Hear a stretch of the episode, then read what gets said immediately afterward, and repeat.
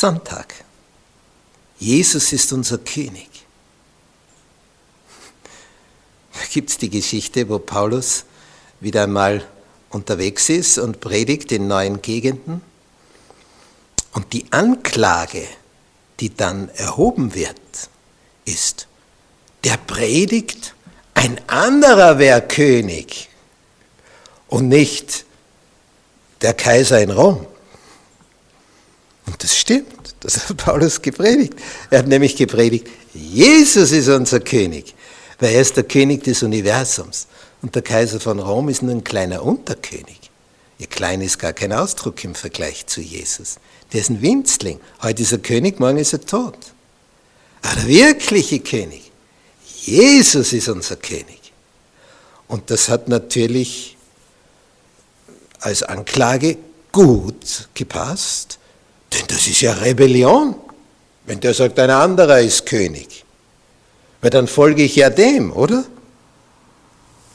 Und da werden dann die Mächtigen ganz nervös. Was? Ein anderer König? Und selbst wenn sie hören, da ist einer geboren, ein neuer König, wie Herodes das gehört hat. Er ist schon ein alter Mann.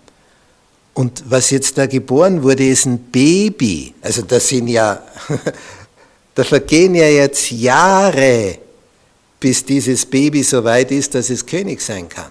Vergehen ja mindestens zwei Jahrzehnte. Und er ist schon ein alter Mann, also er würde das nicht mehr erleben, bis der erwachsen ist. Und trotzdem wird er so nervös.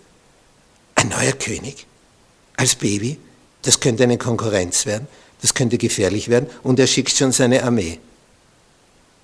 Und in dem Ort, weil sie es dann nicht finden, das kleine Jesuskind, lässt er alle männlichen Kleinen bis zum Alter von zwei Jahren, gibt also dann noch ein Sicherheitspolster dazu, ab zu zwei, hinauf zu zwei Jahren, lässt er alle umbringen. Musst du dir mal vorstellen, alle kleinen Buben, die Babys und bis zum Alter von zwei Jahren lässt der ermorden, vor lauter Angst. Es gebe da einen Konkurrenten, einen neuen König. Und er ist trotzdem der neue König. Denn durch die Flucht nach Ägypten, weil ein Engel gewarnt hat, entkamen sie dieser Gefahr in letzter Sekunde. Wir lesen hier dass Jesus über den Engeln steht in Hebräer 1. Da wird also ein Zitat nach dem anderen angeführt und die Engel, die sind ja schon was ganz Außergewöhnliches, nicht? Die zischen durchs Weltall schneller als das Licht, da kann man ja nicht einmal mehr nachschauen, so schnell sind die. Und das steht in Vers 6, und wenn er den Erstgeborenen, nämlich der Vater, wiederum in die Welt einführt, seinen Sohn Jesus, spricht er, alle Engel Gottes sollen ihn anbeten. Die Engel.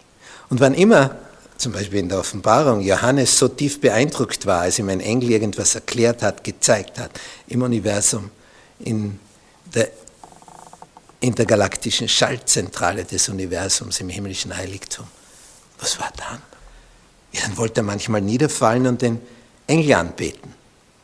Und der Engel hat gesagt, tu es nicht. Ich bin auf derselben Ebene wie du. Ich bin dein Mitknecht und der deiner Mitbrüder, der Propheten. Bete Gott an. Da ist also eine ganz andere Ebene. Und von den Engeln sagt er zwar, macht seine Engel zu Winden und seine Diener zu Feuerflammen, aber ganz eine andere Ebene ist der Sohn Gottes. Er war zwar hier Mensch, dass man denkt, der ist ja nicht mehr als wir.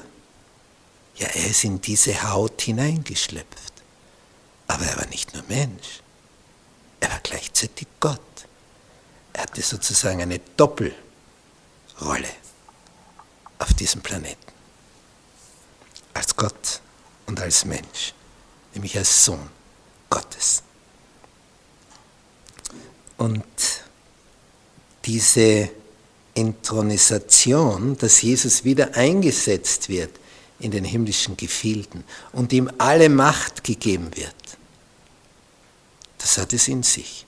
Denn stell dir vor, wie Jesus sagt beim Missionsbefehl in Matthäus 28, die letzten drei Verse.